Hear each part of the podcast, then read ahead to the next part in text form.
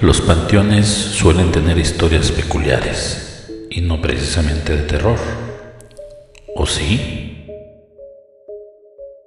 Historias camaleónicas.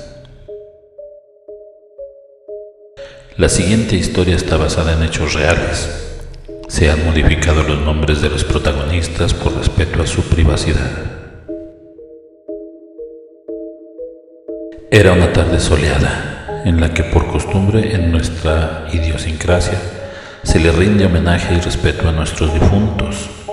Las familias solemos hacer acto de presencia con ellos en las fechas importantes, cumpleaños, aniversarios luctuosos, Día del Padre, de la Madre, etc.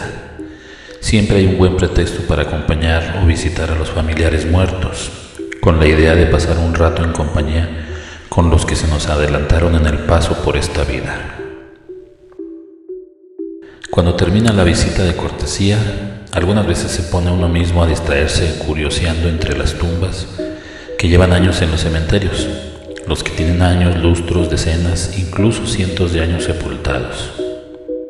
Niños, jóvenes, adultos, familias enteras o incluso personajes reconocidos, y así te puedes entretener un buen rato entre tumba y tumba. En ese andar de curioso, me encontré entre muchas tumbas una que me llamó la atención, porque a pesar de estar adornada como la mayoría de los demás sepulcros, esta llama mi atención por el hecho de que justo en la base de la cruz que encabeza la tumba, envuelta en una bolsa transparente, contenía una carta, ¿sí? Una carta escrita a mano. La curiosidad te lleva a querer averiguar lo que decía la misiva y su texto era algo así. Papá. Soy Leticia.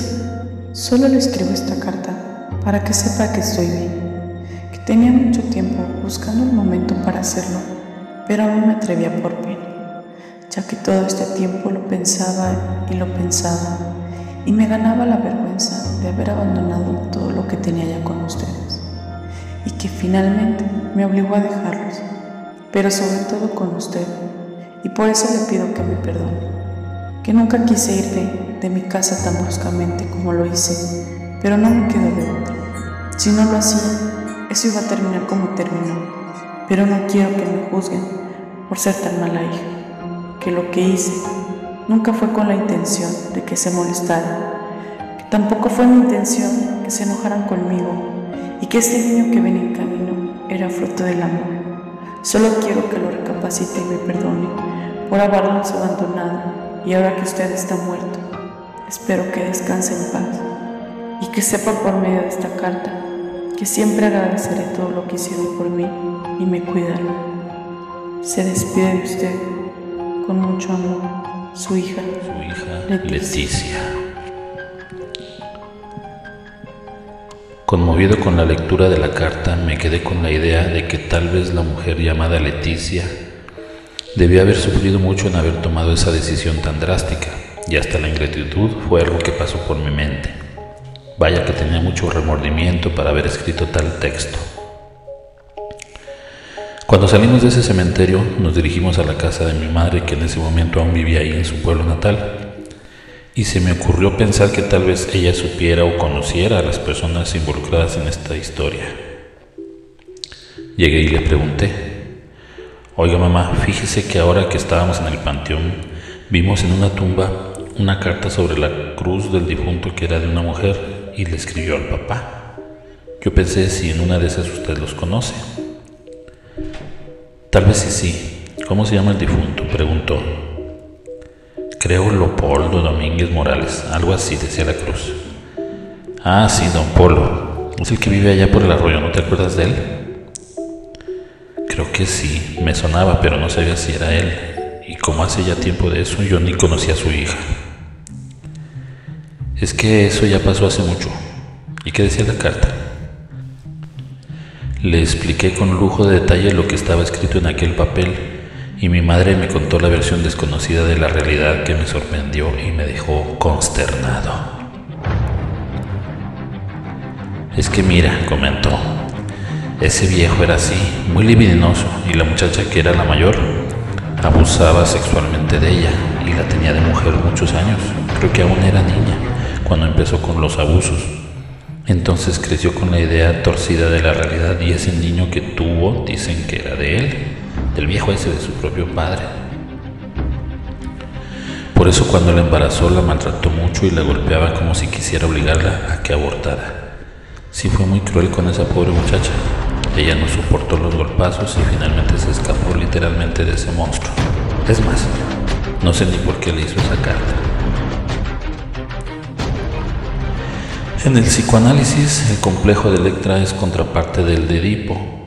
Según la mitología griega, Electra tenía una fijación de enamoramiento hacia su padre, lo que la llevó a mandar matar a su madre porque ella se había convertido en amante de Egisto, que a su vez ellos mataron al regresar a su padre cuando se encontraba luchando contra los troyanos.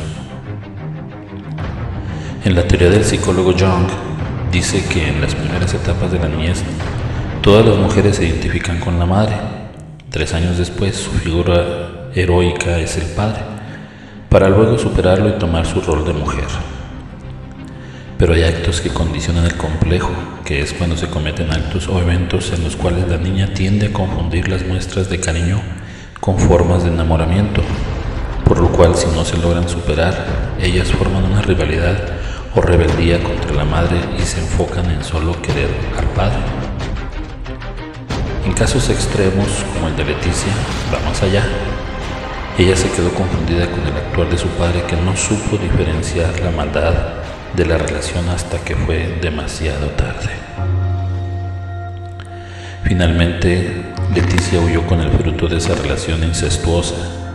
Formó una familia, pero parece ser que siempre cargó con ese peso en su conciencia, ya que todo fue provocado por ese complejo que la cegó para no poder dimensionar lo grave de los actos que finalmente condenaron y destrozaron su vida.